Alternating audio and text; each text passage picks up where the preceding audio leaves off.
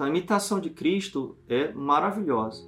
A imitação de Cristo é uma beleza. Repito, é um livro de cabeceira de muitos santos. Serve para nossa meditação. Porém, se você tem um problema na sua consciência, se você tem uma tendência ao escrúpulo ou uma tendência ao relaxamento, você vai pegar esta imitação de Cristo. Se você tiver a mente relaxada, você vai repudiar a imitação de Cristo. Ah, que exagero, que absurdo, negócio medieval.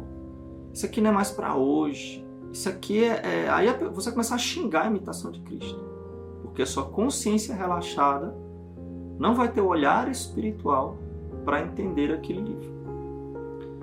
Se você tiver é, uma tendência ao escrúpulo, meu amigo, você está frito.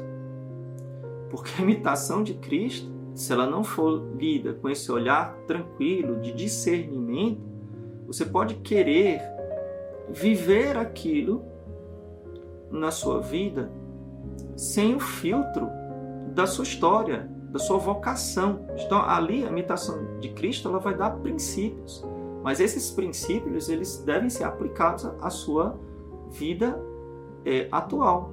Por quê? Porque a imitação de Cristo ela foi escrita para os monges.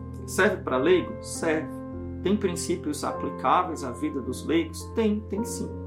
Mas ela foi escrita para os monges. Então, a pessoa que é escrupuloso, ela pode ficar mais escrupulosa ainda da imitação de Cristo.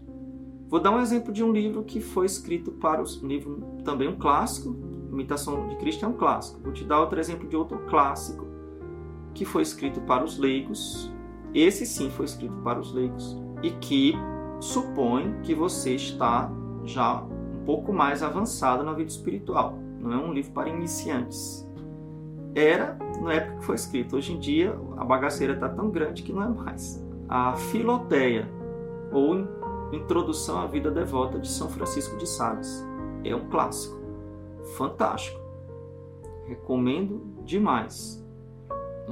Então foi escrito para os leigos. Né? Foi escrito numa linguagem bem leiga, mas numa linguagem leiga em um tempo em que se vivia mais a santidade um tempo em que os leigos já estavam eh, mais adiantados no castelo, né, usando aqui a linguagem de Santa Teresa. Então, você precisa passar por algumas etapas para que o conhecimento, ele, quando for adquirido por você, ele possa ter um valor de santificação. Gente, ler por ler, saber por saber, não santifica.